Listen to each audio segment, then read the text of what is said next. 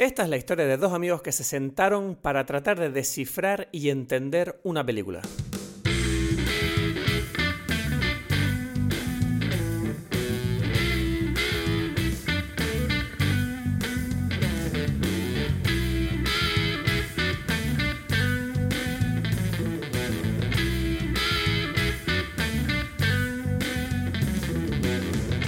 Hola a todos, bienvenidos a Dime Pelis, mi nombre es Cristo Gacielo, aquí aislado, confinado en Tenerife y en breve, como siempre, vamos a conectar con Edgar Aponte, que está en Berlín, pero antes simplemente eh, preguntarte qué tal estás, espero que estés bien en medio de este confinamiento, eh, la verdad que cada día se hace mejor, otro peor, la verdad que yo tengo... Uy, están sonando las alarmas, es el fin del mundo por fin, no lo sé, eh, yo lo único que sé es que esta semana venimos con episodio doble para compensar un poco, ¿no? Por el fallo técnico de la semana pasada. Mi ordenador sigue todavía eh, en el hospital. Espero que me lo devuelvan pronto para poder eh, volver a, a, grabar los episodios como hacemos siempre. Y bueno, en el episodio doble de esta semana, hoy vamos a tratar Mulholland Drive, que es una de las películas preferidas de Edgar que lleva años diciéndome que la vea y, la verdad es que ha sido una experiencia que no deja indiferente, ¿no? Eh, ha sido intenso, ha sido intenso el proceso. Yo sabía que esta película no era una película habitual. No es una película que deje a nadie indiferente y creo que me gusta mucho en ese sentido porque este tipo de películas eh, dan lugar a episodios como este en los que eh, yo empiezo con una opinión sobre la película y cuando acaba el episodio tengo otra. es de esas películas que invita a reflexionar mucho, a debatir, a filosofear y Edgar, eh, bueno, se nota que le gusta mucho la película por todas las cosas que me cuenta. Y me encanta porque al final del día vas descubriendo cosas. A pesar de que mi experiencia con la película no fue la más positiva del mundo, luego eh, me encanta cuando discutiendo o analizando o reflexionando acabas sacando conclusiones que te parecen interesantes y que te hacen descubrir cosas sobre la forma de hacer cine. En este caso, la de David Lynch, que no es para nada eh, la habitual. Eh, hay una cosa que no comentamos en el episodio este que me gustaría decir aquí en la introducción y es que este proyecto de David Lynch, Mulholland Drive, nació como un piloto de televisión. Y eh, claro, eh, David Lynch grabó, pues creo que es hasta los dos tercios de la película. Si has visto la película sabrás que hay un, hay un cambio en la historia en, la, en el último tercio pues esos dos tercios fueron grabados en principio sin un cierre porque eh, se contempló como una serie de televisión para ABC, pero los directivos de esta cadena no, no, les convenció el planteamiento, una cosa que me parece bastante razonable, la verdad, porque no creo que sea algo para todos los públicos. Pero, eh, ¿qué pasó? Que David Lynch aparcó este proyecto durante un tiempo y luego al final recibió una financiación extra por parte de Estudio Canal que le invitó a cerrar este proyecto como una película. Y eh, ocurrió el problema de que perdieron todos los sets y el vestuario y eso obligó a David Lynch a ser eh, imaginativo y buscar una solución eh, que es la que podemos ver en la película final, ¿no? con este final ciertamente sorprendente que discutimos en el episodio de hoy. me gustaría dar paso al episodio, no sin antes recordarte una cosa que, bueno, siento la necesidad de hacerlo por si acaso alguien quiere. Eh, recordar que tenemos un link de donaciones para quien quiera contribuir al trabajo que estamos haciendo y a los gastos que ocasionan. En, eh, tanto en nuestras redes sociales como en nuestro SoundCloud hay un link de PayPal donde puedes donarnos hasta desde 10 céntimos hasta un millón de euros, eh, lo que tú prefieras, si quieres echarnos una mano, porque ahora mismo, pues obviamente todos estamos pasándolo mal y nunca sabemos si hay algún millonario entre nuestra audiencia que tenga ganas de contribuir a este proyecto que se llama Dime Pelis y hoy trata Mulholland Drive.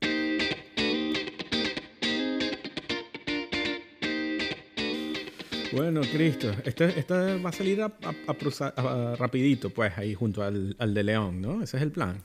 Sí, la idea es sacar este episodio en cuanto podamos, vamos. Hoy acabamos de, acabo de subir el episodio de León y eh, en principio, pues, no sé cuánto voy a tardar en editar este, pero para este fin de semana debería estar, este fin de semana diciendo el eh, fin de semana del, ¿qué día es hoy? 18 y 19 debería salir este episodio. No sé, hay temas de que hablar. No, ¿de qué temas de que hay que hablar? De Mulholland Drive hay que hablar, maldita sea.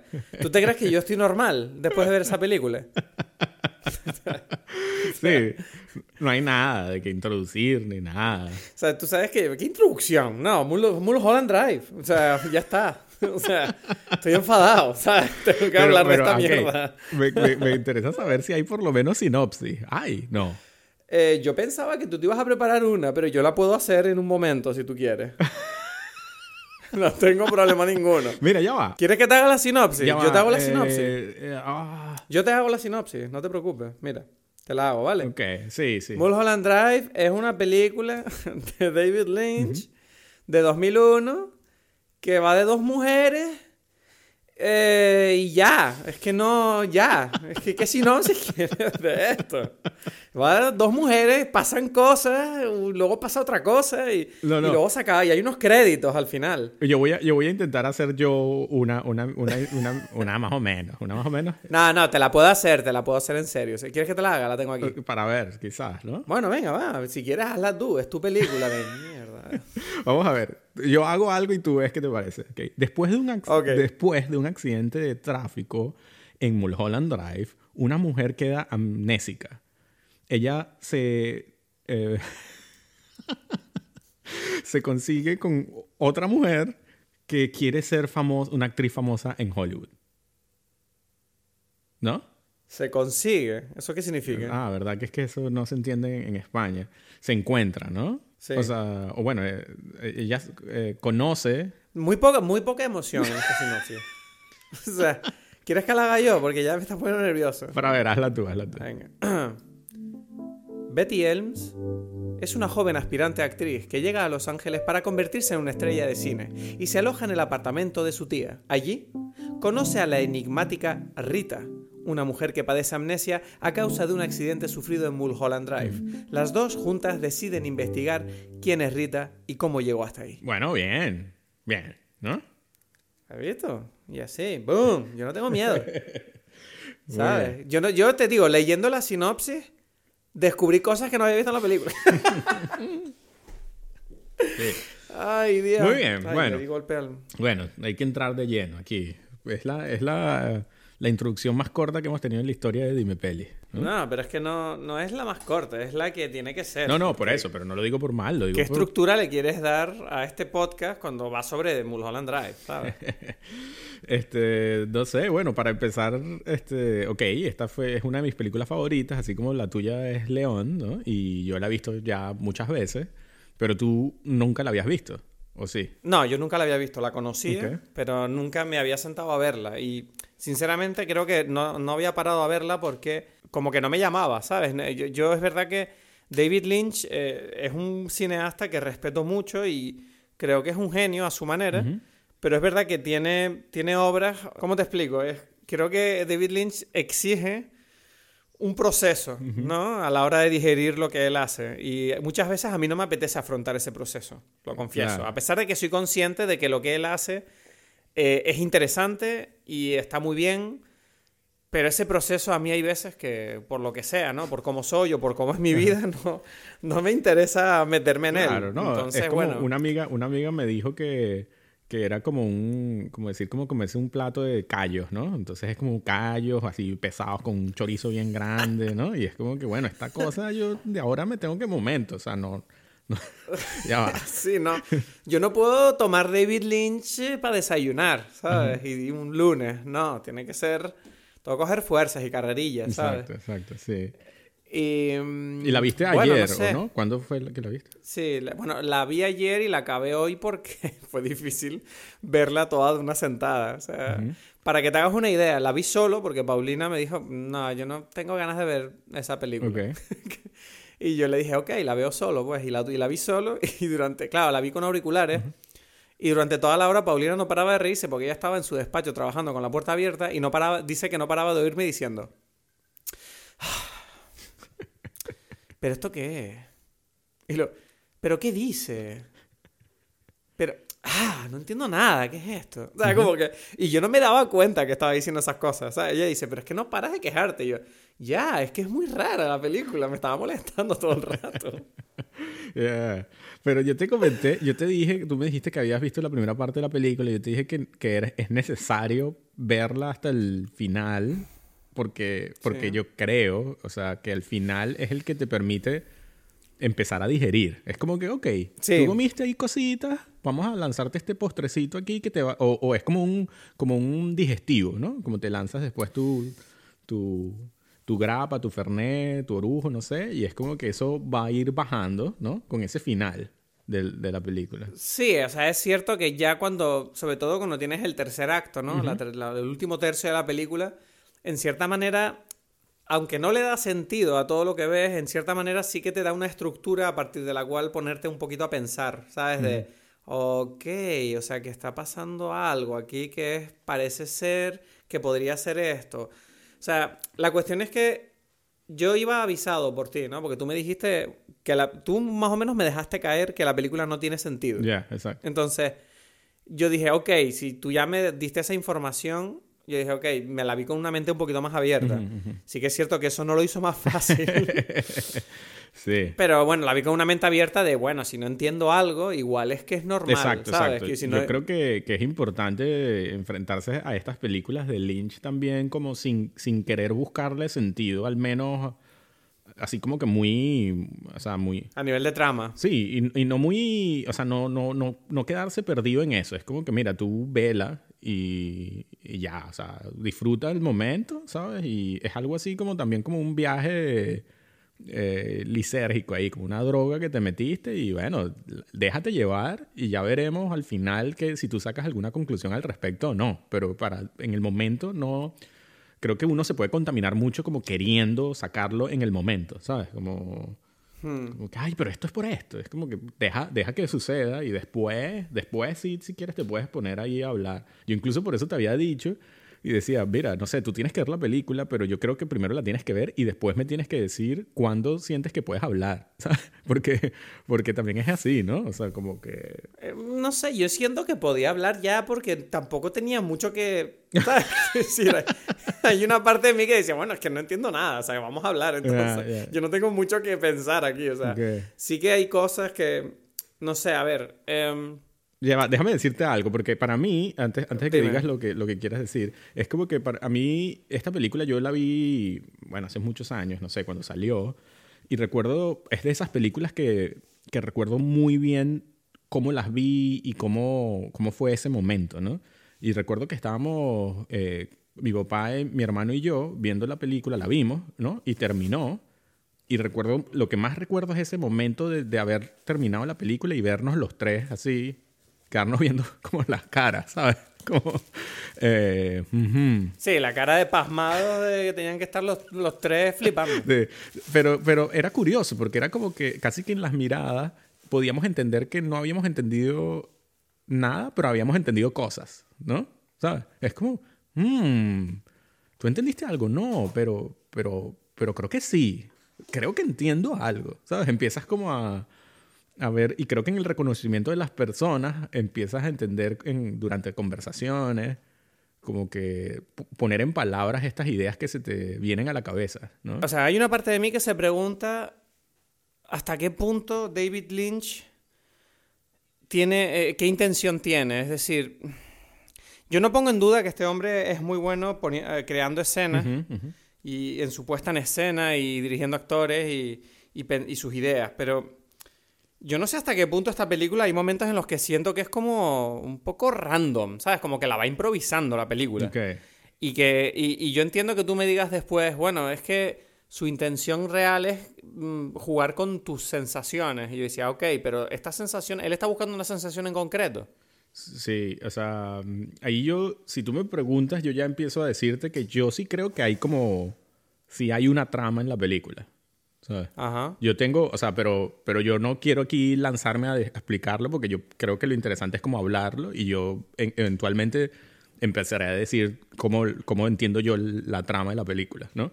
Eh, eh, pero tú, o sea, y, y por eso creo que no es solamente sensaciones. Yo creo que, que, que las sensaciones, los sentimientos y las emociones son, son el, eh, el núcleo. Eh, o sea, son como hay más de uno, son como los núcleos en los que está basado esto y es como que eh, es lo más importante, ¿no? Pero sí hay algo que te lleva a eso, a esos núcleos, creo yo. O sea, creo que hay un hilo escondido. Em, no sé, tú, tú, tú cuando la viste, o sea, como que tú en general te sentiste mal, ¿no? Porque es lo que estás diciendo, como que la veías y sentías como que, ah, sensaciones desagradables, ¿no? O- Sí, sí, yo estuve, o sea, sobre todo porque el comienzo de la película, ya para empezar la película no está intentando ser agradable, ¿sabes? Quiero decir, el comienzo en el, en el dining, en el café ese, ¿sabes? Con Ajá. el señor este... Eh, espérate un segundo, se me ha caído algo. eh, con este hombre que cuenta lo del sueño y lo del beat, mm, que hay como una cosa en un callejón y que va ahí al callejón y aparece el bicho y ahí ya me quedé como, bueno, ya empezamos bien. Te deja un mal sabor ese momento, ¿no? Sí, no sé, o sea, ya fue como un poco... Ya me puse tenso ahí, sí. Dije, bueno, ya, ya está jugando este hombre, ya se puso a jugar, sacó la pelota. te, te, asustó un poco, sí, ¿no? Sí, claro que me asustó. Joder, o sea, era en pleno, en pleno día con los auriculares. Además, la vi con auriculares, ¿sabes? Que es como... Mala idea esa escena con auriculares. Sí, porque el sonido, el diseño de sonido de, David Lynch en general en muchas de sus películas es, increíble. Y creo que en esa escena es muy importante. Porque para mí es como... Es una de las grandes escenas de esta película, o sea, a mi parecer, es esa cuestión de que desde el principio es este tipo como que, mira, tuve un sueño aquí muy feo, te tengo que contar este sueño, ¿no? Y es como que está contando el sueño, o sea, y tú sientes como que, bueno, pero esto es una estupidez. Y es como que no, y, te está diciendo todo lo que va a pasar y es lo que sucede y tú te asustas, ¿sabes? Como que no me puedes, no, me puedo asustar por algo que ya sé, ¿sabes? Claro, no, es que ahí es donde él te plantea la idea esta, ahora que lo estoy pensando en caliente también, ¿sabes? Quiero decir, él te, plantea ahí la, el concepto de sueño, ¿no? Del sitio de los sueños en, en la película. Exacto, sí, sí.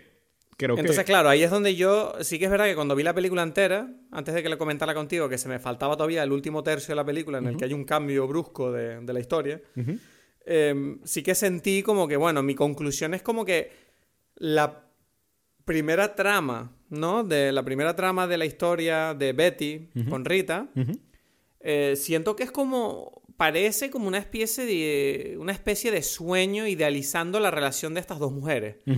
¿Sabes? Como que qué bonito que se conocen por accidente y todo es bien y además es como que Betty es como muy perfecta, es como súper buena persona, es capaz de dejar un trabajo por su amiga, eh, cuando encuentran el cadáver ella se asusta y se van.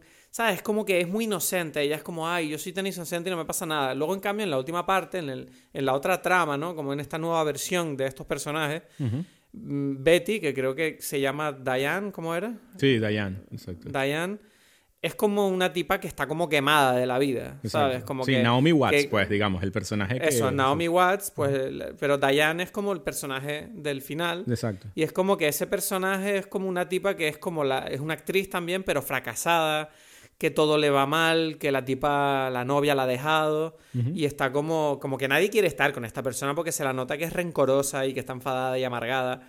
y, y, bueno, y de hecho tú ves que ella, pues eso, tú ves que ella contrata como a un asesino para matar a su amada, ¿no? Que la dejó. Exacto. Y entonces da la impresión, no sé, como que, ¿sabes? Lo otro es como un sueño que ella tiene y la realidad es lo otro, o algo así, ¿sabes? Como esa es la sensación que yo tenía, ¿no? Sí, sí. O sea, eso, esa es mi, mi interpretación de, de, la película. O sea, esa, esa, yo creo que es la trama, ¿no? O sea, ah, o sea que, mira, no, no me... O sea, uy, no soy tan tonto. o sea, David Lynch, Mr. Lynch, yo, yo veo sus películas con hartazgo y aburrimiento, pero yo las entiendo. pero te aburrió. Sí, me aburrió. Había partes el ritmo de la peli es lento. Pero no sé. Y yo había momentos que era como. No sé, se me hizo lento. Además, la, música era muy rara. Era como todo como una... Había una parte, ¿cuál es la parte? Sí, la parte del final, por ejemplo, donde están en la cena y mm, tú ves que, mm, que tú ves que, que, Camila se llama, ¿no? La Rita de la otra historia, la Rita real, por decirlo de alguna manera.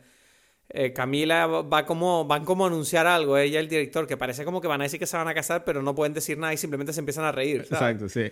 Toda esa parte de la escena, eh, no sé, tiene como una música súper estúpida, ¿sabes? Metida ahí. Sí, sí, sí. Y hay, un montón de, y hay un montón de momentos de la película que los personajes están hablando y hay una música estúpida sonando, ¿sabes? Una música que para mí es como que no pega del todo pero a la vez sí, ¿sabes? Es una cosa rara que yo no sé si es como, ¿sabes la sensación que me quedaba? Era como que si David Lynch estuviera diciendo, bueno, escucha a estos tipos, pero te voy a poner esto aquí para molestar.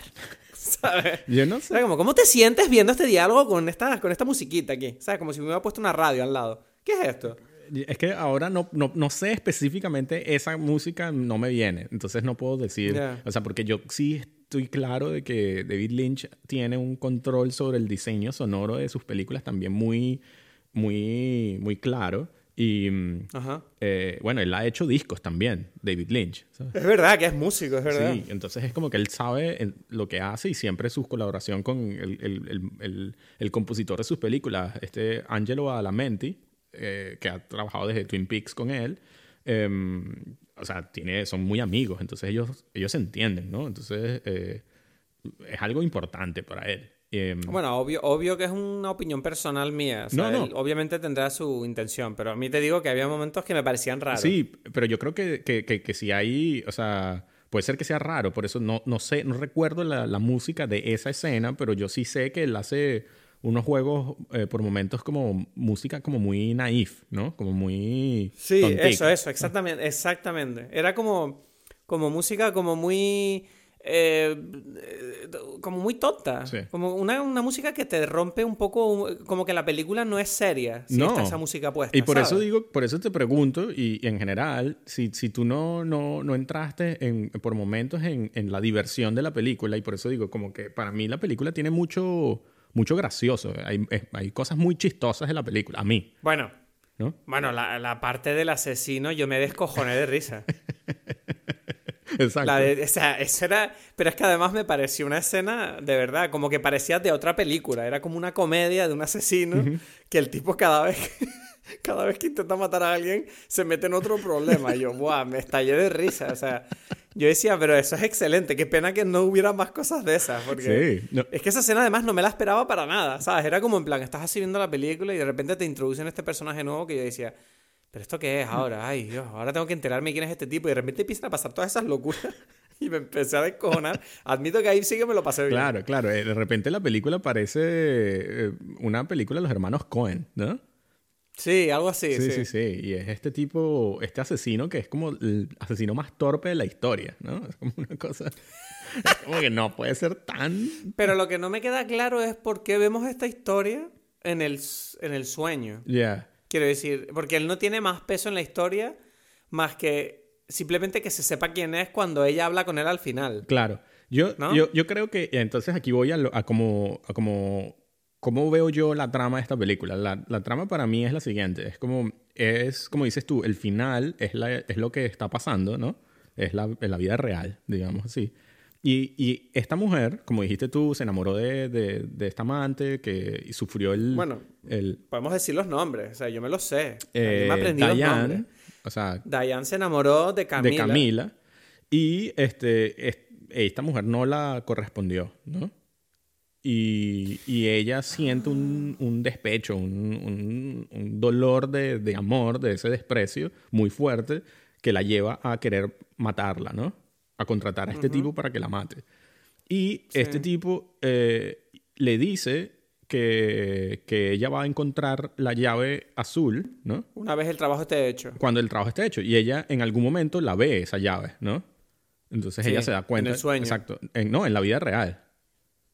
Ella. ¿Era en la vida Sí, real? cuando ellas están. Ah, verdad, cuando la, la amiga recoge las cosas, es verdad. sí. Exacto. Entonces, eh, que esta amiga es como otra amante, pero sí como, como de despecho, así como un clavo saca otro clavo. Pues es como que, bueno, Sí. ¿sabes? Voy a tener algo con esta tipa para ver si, si me sale y se ve que no, no, no la ayudó. Y este, entonces en ese momento se da cuenta que la mató, pero ella está, sigue enamorada de, él- de ella, ¿sabes? Es como un amor muy fuerte. Entonces como esta, esta sensación de culpa de haber hecho esto, en este momento entra como una depresión y, y no sé en qué momento de la película, en este momento ella, está ella tiene este sueño. eh, basado en, en esta experiencia, ¿no? O sea, es un sueño que está relacionado con eso, donde está expresando su culpa, sus deseos, sus sueños y tal, ¿no? Entonces, ella en su sueño, ella quiere que este tipo sea un imbécil y que no la haya matado o lo que fuese, ¿sabes? O sea, yo sí que es verdad que ahora que me lo dices, le estoy, estoy empezando a atar las piezas y claro, me encaja toda la historia de esos mafiosos que obligan al director a contratar a la otra en vez de a Betty, porque es como que ella me arrebató Exacto. el papel de mi vida, pero no fue porque yo no me lo mereciera, sino que era porque, exacto, sino que era No. porque ella era la, de hecho en el casting se lo dicen, ¿no? Como que tú fuiste la mejor. En el casting del sueño, ¿sabes? Como tú fuiste la mejor, pero luego pero aparece la mafia y es como, no, no, tú vas a contratar a la otra mujer. Exacto. Ah, exacto, pero entonces sí, tiene sí. todo mucho más sentido de lo que parece. y, y entonces, además, ahí es donde te das cuenta también que, que el director, que ella odia, porque es el tipo que con el que quizás se vaya a casar Sí. esta mujer y tal, ¿no?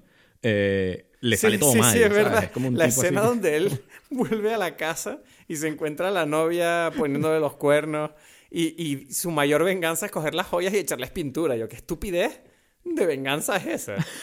Una pintura Rosada, allí, ¿no? O sea, como- porque- dije, esa escena era súper estúpida. Pero luego, luego, claro, la mafia va a la casa de él y les pegan, además, a- no sé, qué, qué cosa más rara. Pero por eso, y eh, ella le está deseando lo Sí, peor, ¿sabes? sí, ella está como su subconsciente quiere que este tipo sufra, ¿sabes? Y que, y que la pase mal. Además es gracioso porque ella ve como, el, ¿sabes? Porque es eso, es como que ojalá la mujer le monte cacho, ¿sabes? Es como que ella- él llega y está la mujer con el tipo de la piscina, ¿no? Y, y esta mujer es como súper insoportable, la esposa. Sí, es como ¿no? muy estúpido. Y le cae encima y le quiere Y le pega, sí, verdad que se le sube encima y le empieza a pegar. Pero a lo loco, además. a lo loco. Por eso, esa es otra cosa que me da risa. Y el, el, el tipo de la piscina está ahí como, así con los brazos cruzados y que, bueno, ¿sabes? Tú es que tú, tú no te la coges bien, ¿sabes? Como que le dice algo sí, así, sí, ¿no? sí, le dijo, no, no, le dice, tú no tratas a tu mujer así, ¿sabes? No puedes hacer esas cosas. Pero es que además el tipo es demasiado estúpido, no sé. Pero claro, es que eh, encima ahora todo me encaja con, con el hecho de que cuando eh, Camila está rodando la película, Diane es como que está en el set y le pide, no, se puede quedar Diane y tal. Y es como que ella se ríe de ella, ¿sabes? Como mientras, mientras de hecho se besa con el director. Exacto, exacto. que pareciera exacto, como que. Camila en el fondo también la quiere joder, ¿no? Sí, es que yo siento que en la vida real Camila no estaba enamorada Claro, de la ella. usó ¿sabes? para ella simplemente... Sí, bueno, no sé, se acostaron, ¿no? Tuvieron como un, algo ahí, una- algún tipo de relación y ya, Mm. ¿no? O sea, Bueno, pero entonces, o sea, me estoy dando cuenta que la película es más fácil de entender de lo que pensaba. Quiz- o sea, no lo sé. no- o sea, esto es como. Yo no sé hasta qué punto esto tiene como, Perdón. como un sentido, pero para mí sí, sí, sí, sí. O sea, yo creo que, que la película lo que está haciendo es eh, durante todo. O sea, durante toda esa primera parte, tiene como. Te da como unas claves. ¿no? emocionales, Y esas sobre todo. Exacto, exacto. Y, y, y, y códigos que si, por ejemplo, esa llave que dijimos que aparece también en el sueño, el teléfono que ellos llaman y, y, y es como que por un momento hay como esta llamada de, de vamos a llamar a Dayan, ¿no? En el sueño. Ah, es verdad, sí. Y, y, y dicen como que es raro llamarte a ti misma, ¿no? Sí. Le dicen. O sea, ella- y es como que sí, en efecto se está, la está llamando, ¿sabes? Está llamando y atiende Dayan, o sea, en principio se supone, en el sueño. Y eso también es algo así como que en el sueño te está queriendo O sea, despertar. o sea en el- pero luego en la otra historia, la, la Diane coge el teléfono. No, no. Porque me suena no. que hay una sea, escena al no. principio donde ella coge un teléfono. Sí, sí. Sí, hay como, hay como un, como un juego como si te está llamando. Hay, hay, el te- hay un teléfono al principio al que ellos están llamando y es el teléfono en la vida real. Ah, vale. Y entonces quizás ese teléfono en el sueño está soñando, es lo típico, ¿sabes? Que tú estás soñando que, que suena un teléfono y es que el teléfono está, so- está sonando en la vida real, ¿sabes? Ok, ok, ok. Hay algo así. Y además, en general, estos son momentos para mí que, que simbolizan ese, esa cosa de que tú te quieres despertar, que tú, ¿sabes? Hay momentos donde... Sí, como que tienes media Hmm, conciencia, ¿no? Dentro del sueño. Exacto, exacto, exacto. Entonces, hay varios momentos. Está lo del teléfono. Pero ¿y el este, cadáver? ¿Qué es el cosas. cadáver? Eso no Bueno, me quedó claro. Yo creo que es eso. Ella, en el, eso es en el cadáver, en el sueño, Sí. ¿no? En el sueño es como que ella se ve en la cama donde ella está, como semi, medio, o sea, muerta, Sí, ¿no? Tiene- ella tiene la misma, ella tiene la ella misma postura que el cadáver. Entonces, es como que ella encuentra el cadáver de ella misma después de la tristeza de haber roto o algo así. Es como, mira qué pena, mira lo que me Exacto, hiciste. exacto. Ella, ella se está viendo a ella misma en su estado peor y es como que, uff, es como, como si estuviese muerta. En sus sueños como si Vale, estuviese muerta. vale. ¿no? Además No es que en- si lo piensas, el primer sueño, la idea de que ella sea, que tenga amnesia, Rita, es como una excusa para decir, bueno, es que tú me dejaste porque te olvidaste de mí, no porque quisieras dejarme. ¿Sabes? Es como es un error, es un accidente. Claro. Y, y- Y estás intentando encontrarme de nuevo, pero yo estoy muerta, aquí estoy dolida, y mira lo que me hiciste por desaparecer o algo así, ¿sabes? Es como que... algo así. Es como una historia muy, muy, ¿cómo se dice? Como eh, compadeciéndose mucho de sí misma, esta tipa. Sí, sí, por supuesto. Y por eso es como yo, yo que soy tan buena, mírame, como todo lo que hice, ¿sabes? Y, Y yo tan... ¿Y la parte donde se masturba es real o era sueño? No me acuerdo. Es real. Es donde, o sea, ella se está masturbando pensando en Camila. Exacto, exacto. Y está ahí como llorando todo horrible porque no... Ella es como que quiere... Quiere sentirse bien, pero es como que no puede, ¿no? ¿Sabes? No. Es como porque está en, el, en una cosa horrible. Para mí, este, no sé, hay escenas que dijimos que, que, me, que me gustan mucho. La de, la, esta de, de, de- de los indigen- del tipo indigente ahí detrás del, del café. También está el, la escena en silencio, ¿no? Que es la que hace como la transición del sueño. Es como el, el- es ahí donde se despierta. En el teatro ese silencio. Ah, lo del teatro. Bueno, en el teatro también me reí bastante.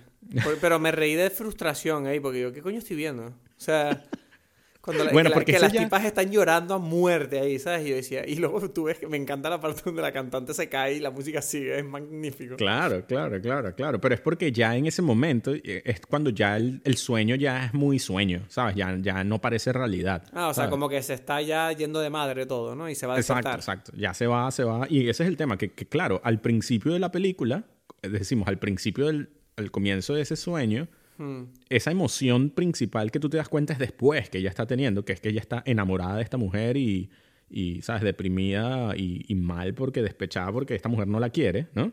Ajá. Eso tú lo entiendes es al final del sueño, ¿sabes? Es como que ella se da, al principio todo está bello y todo es bonito, y después es cuando viene la escena esta, bueno, de, de amor, o sea, la relación sexual entre ellas, que es como que, mira, es que te amo, no sé, ¿sabes? Y es como que tú te das cuenta que, que hay como... Esta mujer está enamorada de esta mujer, ¿no? De la, o sea, eh, sí, cuando ellas tienen. Cuando ellas tienen. sí, cuando Betty se lía con, con Rita, yo dije, uff, o sea, toda esta tensión sexual yo no la había visto venir. Que- Exacto. es como que, ¿qué pasó? yo ¿Sabes? dije, yo aquí, recuerdo... de repente es una peli porno medio esto, ¿sabes? Y decía, ¿esto qué es, loco? No me lo Sí, esperaba. yo recuerdo que, que al principio también me pasó eso, la primera vez que la vi, que decía como que esto, esto es porque quieren meter a estas dos mujeres desnudas aquí. Pero, Sí, o o sea, es verdad que da la sensación de que David Lee dijo, bueno, tenemos a dos tipas súper guapas, vamos a hacer que se quiten la ropa, ¿no? Y hagan cosas. Pero es como que antes la película no te da ningún indicio de, No, que, no. de que vayan, o sea, no hay ningún flirteo, no hay nada, ¿sabes? Es como que de repente, No, "Ah, no. ven para mi cama y la tipa se mete desnuda y, tienen sexo. y yo como, yeah. Y dije, ok, ¿qué me está intentando contar David Lynch? Pero estemos atentos. sí, pero, pero yo creo que es eso, de que ella, claro, ya lo estaba negando en su sueño, ¿sabes? Es como esto no, y después el sueño se le, ¿sabes? Como que se le va encima, es como que ya, yo quiero tener sexo contigo, ¿sabes? Es como que sale la realidad de lo que ella, Sí, que porque- ella eh, quiere por- ver. Sí, ¿sabes? sí. O sea, es que no me acuerdo. O sea, ellos en el primer en el sueño, ellas solo tienen sexo una vez, ¿no? Luego todo Sí, el solamente. todo el resto del sexo que tú ves es en la realidad. O sea, son flashbacks, Exacto. creo, pero. Sí, exacto, exacto. Los flashbacks en la realidad, exacto. Y, y, y pasa eso, ¿no? Y después, escena siguiente, y ese es el tema, es como que, ok, fue muy bonito el sexo y es como que lo que, lo que ella quería ver, pero, pero ahí mismo eh, se despierta esta mujer como, silencio, no hay band, ¿sabes? Que empieza como que, ¿qué mierda es esta? Ah, es verdad, ¿sabes? la parte donde Rita se pone a soñar hablando en español. Yo decía, ¿esto qué coño es, loco? Y, em- y tiene, está, está soñando con los ojos abiertos, ¿sabes? No me acuerdo de eso. ella está hablando así dormida, ¿sabes? Pero está con los ojos, es como súper friki la cosa porque es eso, es como, pero ¿qué es esto, no? Y, Mm. y da miedo. Y entonces, no, vamos, tenemos que ir ahora. Y por eso, ya, ya en ese momento ya el sueño ya, ya se fue, ¿sabes? Ya, ya ella no tiene el control, ¿no? Ok. Y, y, y entonces llegan a este sitio y este sitio todo loco. Y claro, ahí es donde, donde uno entiende la depresión de esta mujer. O sea, que no es solamente que está enamorada, sino que pasó algo, porque la, can- la letra de la canción es como, mira, yo te amo y tú no me quieres, ¿sabes? Es una clásica canción Sí. de eso, ¿no? Sí, sí, sí. Entonces empieza la canción y, y, y ella empieza a temblar, ¿sabes? A temblar así de... de- Eh, se pone a llorar, sí, se pone, bueno, se, se- se viene abajo, básicamente. Exacto, es como una cosa, es como que, ¿qué es esto? Es como que como si tuviese un ataque de algo, ¿no? Y, y es como que, bueno, es, es horrible. Y claro, quizás esa escena también, ahora pensándolo, que creo que nunca lo había relacionado, es esto de que no hay banda, de que, de que ¿cómo es? Que, que la música no es verdad, ¿sabes? La música te emociona, ¿no? Y, y, pero no es de verdad, ¿no? Claro, no hay un grupo. y- no hay una... Exacto, es todo, es todo una grabación y tal. Es esa cosa de que, de que no es verdad, no hay ningún amor. Tú, tú sientes eso, ¿sabes? Pero, pero no lo hay, ¿sabes? Eso está todo en tu... Eso es, es una ilusión y esto, Mm. ¿sabes? Es esa sensación de que tú sientes que estás... tú sientes un amor con esta mujer, pero en realidad no lo hay. Eso fue algo que tú, tú estás, está dentro de ti, pero no, no es verdad. Creo que, creo que este es el primer episodio de Dime Peli que me atrevo a decirle a la gente que lo escuche antes de ver la película. no lo sé, no lo sé. Es una buena, una, no sé. Hombre, es que sabiendo todo esto es otra película la que ves, o sea, pero bueno, está guay. Eh, te voy a, te voy a tener que confesar que yo no me esperaba que hablando, o sea, yo sabía que esta película es la típica película que la ves y tienes una sensación y no te queda muy claro y la, la experiencia no es tan gratificante, pero cuando luego la hablas, ahí es donde está la gratificación y de repente la película la empiezas a ver de otra manera, igual que nos pasó con The Lighthouse. Y, pero no esperaba que la gratificación de hablarla fuera tan grande. O sea, ahora mismo la peli hasta me está gustando más, ¿sabes? Como que yo pensaba que simplemente iba a decir, bueno, con el podcast la voy a entender, pero la seguiré, mm, ¿sabes? Considerando una cosa rara. Pero ahora es como que casi me apetece verla de nuevo. Claro, claro, claro. Es que yo siento que, que sí tiene esa... O sea, sí, necesita un segundo visionado, ¿no? Yo creo que a mí lo que me gusta de, esa primera vez sin, sin saber, y por eso digo que, que como todo, ¿sabes? Como uno se tiene que enfrentar a las cosas así sin, sin, sin mucho, es que, que te obliga... La película es como... eh, Yo la, yo la, la puedo calificar, algo así, como una especie de película de detective psicológico, algo así. ¿Sabes? Porque hay como unas pistas, todo el tiempo tú estás queriendo... Y claro, la pregunta es, ¿quién es esta mujer? ¿No? Esa es, como, la pregunta original. Es como neo-noir la película, ¿sabes? Es como un género negro moderno, ¿no? Sí, pero por eso, pero, pero especialmente esa idea de, de, buscar unas, unas claves, entender como... O sea, hay como toda la película te está dando unas señales y, y, claro, la gran pregunta, el misterio de la película es quién es esta mujer, ¿no? Y quién es esta mujer eh, no es otra cosa que quién, ¿sabes? Es como yo quiero entender qué es lo que está pasando aquí, qué es esta mujer, qué es lo que siente esta mujer, por qué, qué, por qué está olvidada, o sea, de dónde viene este olvido, esta amnesia, ¿no? Y, y yo creo que aquí entra otra cosa que, que, creo que la película tiene, que esto es como, estamos hablando como el nivel de, de, la historia de estas mujeres, pero yo creo que hay como otros comentarios de por qué es en Los Ángeles, ¿no? ¿Por qué Hollywood? Claro, claro, ¿Por qué son actrices, no? Sí, o Entonces sea, yo... Dime, perdón yo me pregunto como que, mira, por un lado, ¿no? O sea, como que eh, no, es, no, es algo tan raro preguntarse, pero ¿quién soy yo, no? O sea, en verdad, ¿no? ¿Sabes? Es como que es algo que suena como muy, como muy absurdo, pero a veces puede pasar, o sea, como psicológicamente tú te puedes estar haciendo esa pregunta, ¿sabes? Sí. ¿No? ¿Quién soy yo de verdad? Especialmente si es una actriz. Sí que es verdad que la película trata mucho el tema de, de Hollywood, en parte porque, claro, la, la, tipa que está soñando es actriz y tiene como todo este problema dentro de laboral con su ex, ¿no? Pero yo siento que la película, una parte de mí no podría dejar de pensar que si esta película está hablando sobre los roles que uno cumple en la vida y en la sociedad, ¿no? Es como que, eh, ¿qué, papel o qué, qué función cumples tú dentro de tu propia historia, ¿no? Es como que tú ves que esta tipa, que es eh, Betty, está como buscando su sitio. Ella llega a la gran ciudad a buscar su sitio y hace, hace estos castings donde la gente todo el rato la está valorando, si vales, no vales, vete para acá. Eh, y luego al mismo tiempo ella está como tratando de encontrar el sitio de esta mujer amnésica, ¿no? Como, bueno, es que este no es tu sitio, tenemos que encontrar tu sitio, ¿sabes? Tenemos que recordar dónde está tu sitio. Entonces, sí que es verdad que siento que la película todo el rato está hablando un poco de dónde encontramos cada uno nuestro sitio, ¿no? En nuestras vidas y, y, cómo somos de adeptos para el rol que estamos cumpliendo, en cierta manera. O sea, claro. no sé, o sea, es algo muy genérico lo que estoy diciendo, pero es la sensación que yo tenía.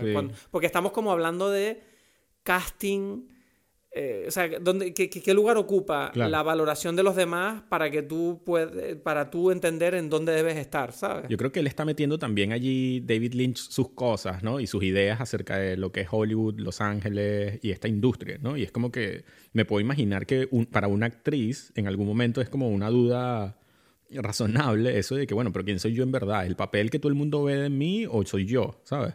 Y así como... Mm, vale. Eh, eh, ¿Sabes? Y también así como, como quien dice eh, yo, yo quiero ser, que me, que me quieran, ¿no? ¿Sabes? Una actriz, un actor, ¿sabes? Tiene esa, ese deseo de que yo quiero que la gente, ¿sabes? Yo darle a mi público y mi público me quiera. Es un poco también como esta idea de que, pero ¿por qué no me quieres? ¿Sabes? Como, eh, no, porque no soy así, quieres que sea más así, ¿no? Todas estas cosas que están ahí en la película, que suenan de alguien enamorado, pueden aplicarse a una actriz o a un actor que quiera hacer esas cosas, ¿sabes? Es verdad. No, y además es verdad que mm, esto me ha pasado a nivel personal con gente que es eh, intérprete y artista, ¿sabes? Esa, a veces la línea que separa el trabajo de, de buscar la apreciación tanto del, del gremio como de las amistades, ¿sabes? A veces es difusa cuando tienes... ¿Sabes? Un montón de veces me ha pasado a mí. eh, a ver, para el que no lo sepa, ¿no? Eh, Yo, yo hago vídeos, ¿no? Y trabajo con gente, pues con actores, con eh, directores, eh, chicos que. cámaras, tal, y, y estamos hablando a un nivel normal. Y claro, todas estas personas, cada uno de ellos tiene su propia ambición, es decir, tienen ganas de hacer sus propias cosas y sus propios sueños y de colaborar y de alguna manera ser reconocidos como iguales por los demás. Entonces, un montón de veces me ha pasado de tener estos pequeños roces, tanto provocados por mí como provocados hacia mí, de, de, bueno, no contaste conmigo para este proyecto. O en este proyecto no estoy haciendo lo suficiente. ¿Por ¿Qué pasa? ¿No te gusta cómo lo estoy haciendo? O. ¿sabes? Todos estos roces, porque al final del día es verdad que la industria, mm, vamos a decir, fílmica, ¿no? Emplea a gente que, que trabajan en algo que es muy personal. Al final del día, por mucho que tú trabajes en proyectos que no son tuyos, cuando tú eres actor, por ejemplo, tú estás poniendo una parte de ti, o sea, te guste o no, Sí, ¿sabes? sí. No, no es algo que tú no puedes simplemente eh, meter el, ¿sabes? ¿Cómo se dice? Fichar y, y hacer el trabajo y largarte, ¿no? Cuando tú interpretas, tienes que mm, sangrar, ¿sabes? Eso siempre pasa. Entonces es verdad que me parece interesante que, que digas que David Lynch en cierta manera está como un poco explorando ¿no? la, la- la- como lo personal que puede ser el negocio y el trabajo de Hollywood, ¿no? Sí, sí. O sea, yo creo que, que hay algo allí también, o sea, no es solamente este aspecto psicológico, que sí, pero, pero yo creo que este aspecto relacionado íntimamente con, con, con el negocio del cine está muy claro. Y yo creo que por eso también está como esa... En el sueño, por ejemplo, todo ese tema de, de- Yo creo que la película está claro que ella, em, o sea, ella tiene ese deseo de ser, de, de triunfar, ¿no? Y, y de ser alguien, una, una actriz importante. Entonces es como que empieza todos los problemas y es como que la mafia, no, no es, ¿sabes? es como que no es que no, quizás no es que no lo hizo bien, es que hay unas cosas muy malas, gente muy mala. Así Hay que- una mano negra, Sí, ¿no? Eh, horrible, ¿sabes? Es como que eh, esas cosas que puede sentir a alguien, ¿sabes? Que se siente frustrado porque no, no logró lo que quería, ¿no? Entonces esto, Mm, es verdad, yo he tenido esa sensación. exacto, es como que no es por mí, es por esto y, y todas estas cosas. Y, Si y- yo hubiera tenido la oportunidad, Ujú. Además, además es muy gracioso eh, lo- los directores, porque no solamente está el director, o sea, este que, que todo es una burla, ¿no? Que, que es como lo más patético del mundo, sino también el director de la escena del casting, ¿no? ¿Sabes? Que también dice unas cosas Sí, súper es estúpidas. Es como- sí, sí, sí, el de... está el productor allí diciéndole que, eh, Bob, y es como que di algo, por favor, ligero. Y no sé, es como que, pero ¿por qué? No, no, es- pero no lo tal. Y, y- y hacen la escena del casting, que la escena del casting, por cierto, merece un punto y aparte, porque es increíble la escena. Sí, eso es lo que te iba a decir. Para mí es, quizás es, es mi escena favorita de la película, ¿sabes? Sí, probablemente. Para ti también. Cuando tú estás viendo el casting, dices, wow, pedazo de casting que está haciendo esta tipa, ¿sabes? Es como, yeah, ¿sabes? Dices, cuando, cuando tú crees que no pueden ir más allá, la tipa sigue subiendo y sigue subiendo. Sí. Y acaba el casting y es como que están todos así como, wow. Y, y el único que no reacciona es el director, que está como, "Eh, bueno, eh, sí, un poco forzado. Un poco- ¿Cómo que un poco forzado? Imbécil. Sí, sí, sí. Eh, ha sido increíble lo que acaba de pasar aquí, ¿sabes? exacto, exacto. Y yo creo que, que ahí viene algo de, otra vez, de la genialidad de David Lynch. Es esta cosa de cómo tú ves la escena donde ella está ensayando para el casting y es una... Y no es tan buena. No, es una... O sea, tú dices, pero este guion es una mierda. Ella le dice, pero este guion es una Sí. estupidez, ¿sabes? Es como que esto no, Sí, sí, no sí. sirve para nada. Y se ríen y tú como espectador también te ríes porque dices, sí, esto es una, una telenovela, o sea, ridícula y ya. Y después llegas a la escena y la escena, y esto es, yo creo que es la magia de- de- del cine también. Yo creo que a todas las personas se les olvida que es una escena. Incluso tú ya, tú, tú ya sientes que estás viendo la película, ¿sabes? E- Eso es verdad, sí, totalmente. Es como que, ah, mierda, ¿verdad que estábamos viendo un casting? ¿Verdad que esto está pasando en esta película donde ella no sabe? ¿Sabes? Se te olvidó todo. Se te olvidó por un momento y tú Sí. estás viviendo la emoción de estos dos personajes, ¿sabes? Sí, sí, sí. Y eso es como que increíble, increíble. Sí, no, eso es increíble, sí, es verdad. Es que yo me sentía hasta incómodo porque sentí como que estaba inv- invadiendo un momento íntimo entre los dos, Exacto. viendo la escena. Sí, ¿Sabes? sí, sí, sí. Y yo creo que, que esto es un. Esto también es un truco que utiliza David Lynch para mostrarte que, que incluso en cosas ridículas así hay como una emoción real. Es como lo que tú dijiste. Puede ser que tu proyecto como tal quizás no es tan importante, pero tú puedes conseguir algo real allí, ¿sabes? O sea, ¿te refieres a shoot for the stars y, y quédate, aunque no llegues, vas a quedar, lo que te quedes por el camino será bueno? No, yo me refiero que, que, que, que si hay... O sea, te que, que puedes conseguir algo real en, en- en- cualquier cosa, aunque parezca ridículo. eh, Sí, tú tonto. puedes siempre, siempre puedes, sí, entiendo. O sea, conectar tú te con, con- con un, con un momento real. Y es eso, es como que no deja de ser telenovela lo que ellos están haciendo. El guion es el mismo, ¿sabes?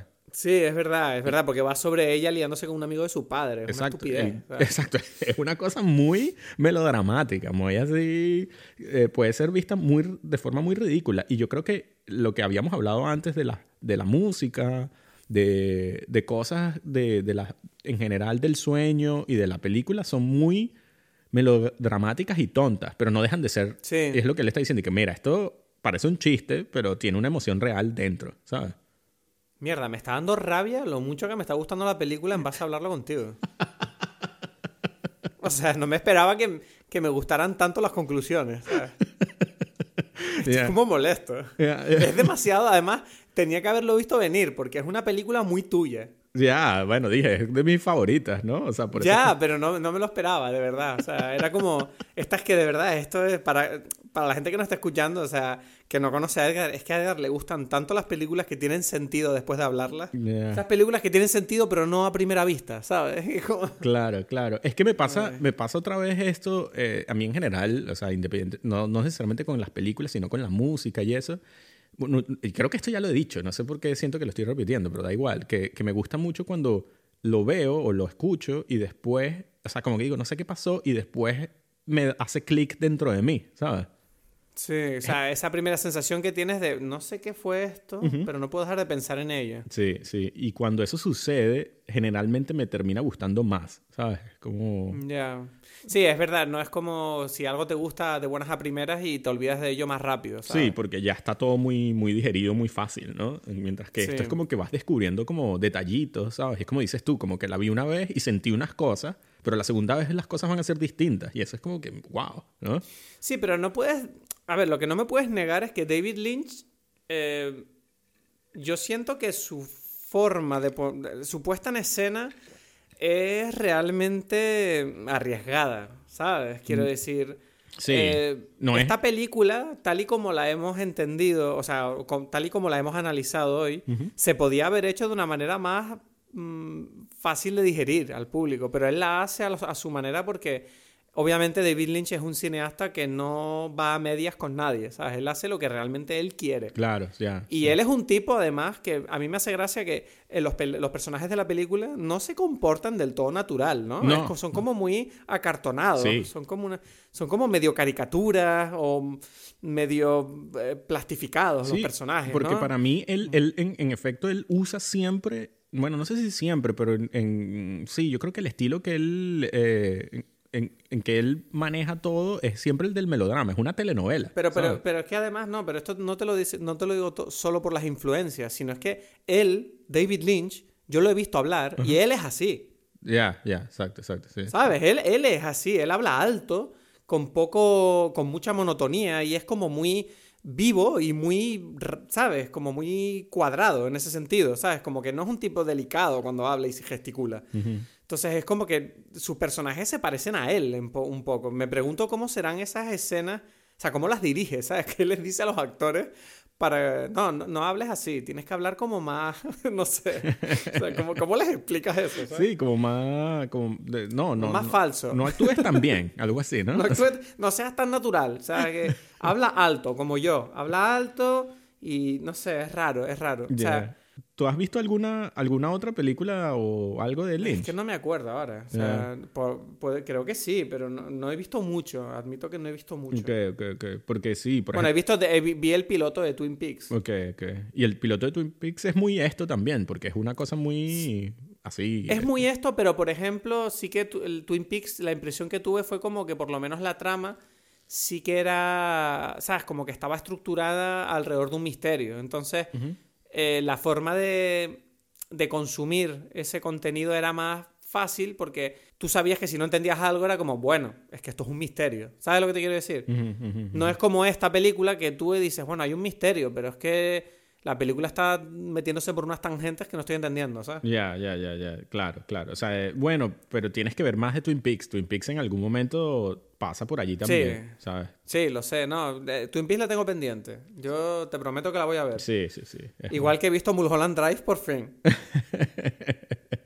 Sí, sí, sí. Eh, te voy a decir que antes de, de- de- de- O sea, algo que quiero comentar porque es la otra, ya he mencionado varias de las escenas que, que me gustan de la película. Eh, la última hora, creo que, que por ahora puedo decir que es de mis escenas favoritas es la escena del café. ¿Cuál del café? De, del, o sea, me refiero de cuando el tipo, cuando el director se reúne con los mafiosos y los productores y, y está esta, Ah, cuando escupe el café. Exacto. Ay, Dios mío. Ay, Dios mío, esa escena. Ay, Dios mío. Esta escena yo, yo siento que así como la del, la del, la del casting, esta escena es una de mis escenas favoritas, pero de lejos, ¿sabes?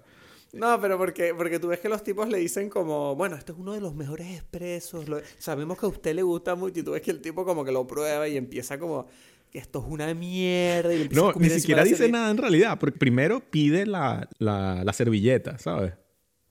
Como que le traen el café y dice la servilleta. Y es como que él ya sabe que lo va a escupir, ¿sabes? Él no... No, y además me- no recuerdo qué es lo que dice el tipo que va con él, pero me hace mucha gracia. No, grita, no dice nada. Es más, Exacto, se pone a gritar. porque ¿no? toda la Como- escena, él no dice nada, el otro tipo está sentado y él Y dice como... la forma en que escupe, no es como de golpe, es como que lo escupe poco a poco, como, como haciendo como una corrientita de un riachuelo encima de la servilleta. Es horrible. Es lo más incómodo del mundo. Porque es demasiado, le da demasiado asco, ¿no? ¿Sabes? Es como que este es el café más asqueroso que he tomado en mi vida, ¿sabes? Es como que no es... Es el ejemplo más de lo más asco. Y lo peor de todo es que tú te recuerdas que antes de ese momento ya los tipos sabían que venía algo así y les dicen, ¿qué, qué café dices tú que les damos? No, este, este. Yo creo que este está muy recomendado. O sea, como que hay como un... Sí, temi- no, este es uno de los mejores cafés. de- no, nos vino recomendado de, de los mejores sitios del mundo. O sea, que es como que el otro dice, esto es una mierda. Sí, es como que lo escupe, ya, es que es un asco y tal. Entonces, claro, ¿qué pasa? Esa escena ya de por sí, y el tipo se vuelve loco, el otro que no ha hablado nada durante toda la película, y él le pregunta, ¿pero qué? Dime algo. Y él dice, y el otro, el que se toma el café, dice, eh, This is the girl, ¿no? ¿Sabes? Como que esta es la Sí. chica, ¿no? Esta es la chica. Esta es la chica, ya. No, no, es que no hay nada más. Los otros que dicen, bueno, pero tal. Y ellos no dicen nada. Y, y pasa esto el café y ya se van, ya me, me voy. Esto es una mierda, no puedo seguir aquí, ¿no? Y, Sí. y claro, esto, la, la escena para mí ya tiene como la emoción esa de, bueno, es muy absurdo, da un poco de risa, pero también te da como que te da miedo, porque ¿qué es esto? ¿Sabes? ¿Qué- ¿Quiénes son estas personas, no? Que, de- que inmediatamente te ponen como en el, en el nivel de, estos son los dioses, ¿sabes? Esta gente que por el café hacen este show, ¿sabes? pueden dominar cualquier cosa, ¿no? ¿Sabes? Porque, ¿sabes? Puedes decir como que ya, él no le gustó el café, me sabe mierda lo que tú pienses, ¿no? Pero no, ¿no? Es como, hay un, un poder ahí muy grande, que es lo que ya dijimos de la mano negra, del, del, cine y lo que sea, y es como que mira cómo joden. Eh, pero después viene, o sea, ¿por qué en el sueño pasa eso? ¿Sabes? ¿Por qué, por qué el, qué, qué- qué pasa ahí? ¿Por qué es el café? ¿Qué es eso? ¿Sabes? Y después, o sea, tú te das cuenta que es como parte de las claves que cuando ella está en la cena final en donde ellos dicen que se van a enamorar, o sea, que se van a casar y viene la otra mujer y la besa, ¿sabes? Todo el que es como el momento más la decepción Sí. más grande, la traición donde ella lo siente, que se indigna, Sí. ella está tomando café. Ella está tomando un café casi igual en una Ah. taza igual, ¿sabes? Ella no está tomando vino, no, está tomando café en esa fiesta, ¿sabes? Ajá. Y le sabe fatal por eso. Claro, es como que es su subconsciente diciendo como es que, es que este café lo odio, ¿sabes? Es como que odio este sabor, ¿sabes? Ya, bueno, está guay como conexión. Sí, O sea, sí, Creo o sea- que. No, sí, dime. Porque es raro, ¿sabes? Como que porque en esa fiesta ella está tomando café, ¿sabes? Mulholland Drive, Mulholland Drive. Entonces eso, yo creo que para terminar esa parte, es quiero decir que creo que la película tiene muchas de estas cosas. Son películas que tienen, como dices, por ejemplo, lo de, lo de la risa que da el tipo este, el asesino estúpido. Es una risa original en ese momento, pero si tú lo conectas con que es el sentimiento de ella, de que ella quiere verse ese tipo más estúpido, te da todavía hasta más risa y más como, claro, ¿sabes? Como que sí, este tipo es un imbécil, ¿sabes? Y así lo mismo con, este, con el café y estas cosas, ¿no? Que es como, ya tienen una emoción, pero si tú lo entiendes, como que te da, te, te complementa, ¿no? O sea, ¿sabes qué otra cosa me hizo mucha gracia de la película? Que es un detalle estúpido. O sea, esto no tiene... Pero lo- los, los que hacían la... ¿Sabes? Los tipos que hacen la carrera que provocan el accidente de Rita. Eh, ¿Cuál? Eh, eh, Lo- ah, lo- ya, ya, ya, los, los, los, los, los ¿Sabes? Que van conduciendo como locos, ¿sabes? Sí. Que como... como que no tienen ningún sentido esos personajes, ¿sabes? Ya, como, ya, estamos ajá. aquí para provocar un problema. Claro, claro, porque ese es el tema, porque eso también es como que un salto de su subconsciente, porque ella no quiere Ah. que la maten, porque está el tipo apuntándole en la cara en ese momento, es como que la va a matar, ¿no? Y, y antes de que la Sí, mate es aparecen estos tipos de la nada. ¿sabes? Y la- chocan, es como que, sí, oh, me salvé, no la mataron, ¿sabes? Es como un salto así para ella no sentirse tan culpable allí. ¿sabes? Yo solo sé que si, si tú y yo hubiéramos salido del cine de ver esta película, habría habido un largo silencio y luego te habría dicho actrices lesbianas, pues. Sí, ¿no? Bueno, esto te- tenemos que explicarlo porque eh, para los que nos escuchan, a Edgar le hace mucha gracia esto. Sí. Porque tenemos algo como recurrente nosotros cuando vamos al cine, bueno, cuando solíamos ir al cine a menudo Sí. juntos, que siempre era como que salíamos hablando de las películas y siempre había como, yo qué sé, algún momento así de silencio y, y yo solté pues saliendo del planeta de los simios, ¿no? Sí, estamos Y viendo. el recuerdo que fuimos a ver el planeta de los simios, no me acuerdo si la primera creo que fue de la nueva trilogía. Sí. Sí, no sé si la primera o la segunda. Sí, creo que fue la primera. Exacto. Pero bueno, da igual. Y mm, recuerdo que estábamos mi ex y tú con tu mujer. Ujú. Y estaba, tú, estaba Maresa, ¿no? Sí. Yo sí, no sí, recuerdo estaba. eso, no sé. Y yo creo que sí, estábamos los cuatro. Y eh, me acuerdo que estábamos en el coche. Pero es que recuerdo que no hablamos nada. Salimos, o sea, yo tengo, o bueno, quizás yo estoy No, exagerando. no, no, no, no, no, no, no, no, no, déjame contarlo. O sea, te digo en serio que yo recuerdo salir de la película y había habido como un desencuentro. Como que a, a alguien le había gustado la película y a otra persona no.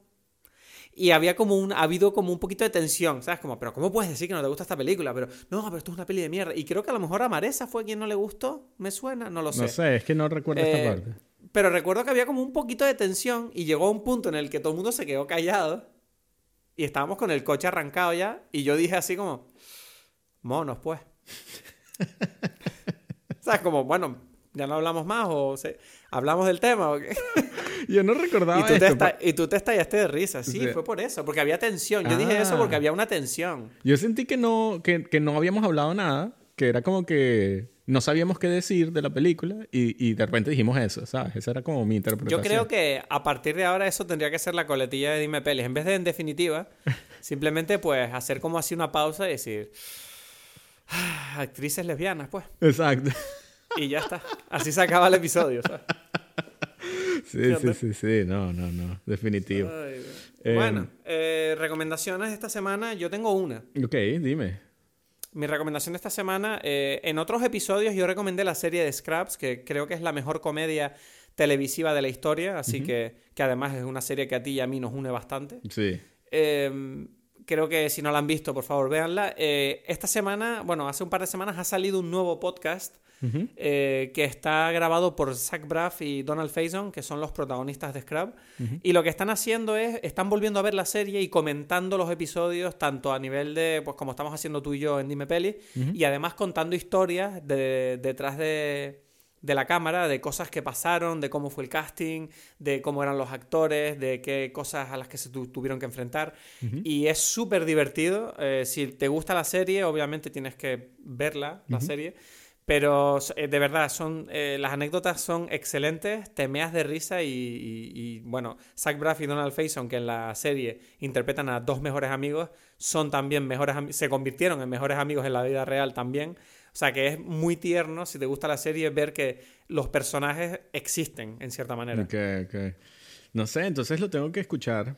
Pero no sabía entonces que también podemos recomendar otras cosas, no es solamente películas. Bueno, yo recomiendo eso porque es como que me emocioné y dije, mira, vamos a recomendar otro podcast también, ¿sabes? Si alguien escucha esto también puede... Está en inglés, el podcast de Zach Braff se llama, perdón, no he dicho el nombre, se llama Fake Doctors, Real Friends. Ok. eh, con, eh, Zach, eh, con eh, Zach Braff y Donald Faison. Lo puedes encontrar en iTunes y no sé dónde más, pero bueno, yo lo escucho en iTunes. Y es- pero es nuevo, o sea, o ya tiene Es tiempo. nuevo, tiene tres episodios. Tiene. Ah, ok, ok. Cada episodio lo dedican a un episodio de la serie.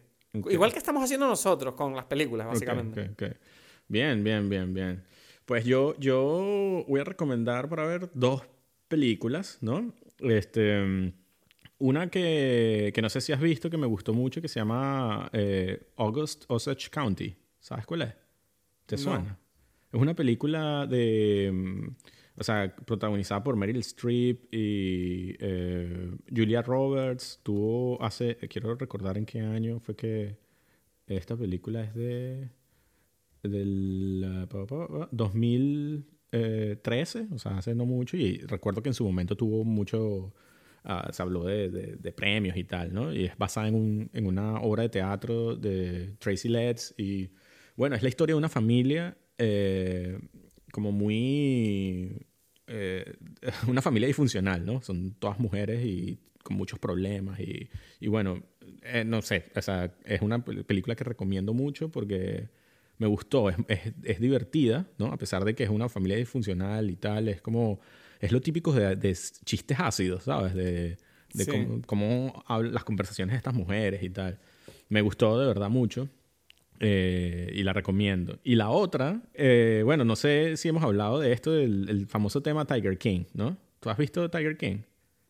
La serie de, de No, o Netflix. sea, la conozco, lo, cono- lo conozco, pero no la he visto. Ok, yo, yo vi tres capítulos, ¿no? Y ¿Y qué tal? mm, no sé, no, no, no me atrapa a mí, no me... O sea, sí es súper... demasiado, ¡uh! demasiado emocionado. ¿o qué? No, no, es, es demasiado loco. O sea, son como unos personajes absurdos. Es, es como un, un reality show, el reality show más absurdo. Esto lo hablamos en el episodio que perdimos. En el episodio que perdimos, ¿sí? O en... No, sí, lo hablamos en lo el- hablamos. lo- lo- sí, yo creo que sí lo hablamos. No, No, pero lo hablamos, en, el, en- en, el, en el live este, El- en el directo, ¿no? Ah, vale, vale, vale. No, Sí. no, es que lo que te decía yo es que es eso, que yo tenía la impresión de que las docuseries de ahora, como que se nota que están forzando un poco el querer buscar historias bizarras, ¿sabes? O raras. Sí, bueno, pero es que esta historia es súper. Sí, no, pero esta historia, o sí, o sea, yo creo que de por sí ese es el, el tema, sí, es súper absurda y dices, ¿cómo puede ser que existe esta gente en Estados Unidos, no? Esa es el, la, al final toda la, la cosa que uno está Sí. viendo, ¿no? Como, pero yo no, yo no me iba a, yo no me refería, no iba a recomendar eso, sino eh, Roar, la película de, que, de, mm, este, no sé si, si la conoces, famosa, de, de los leones, ¿no?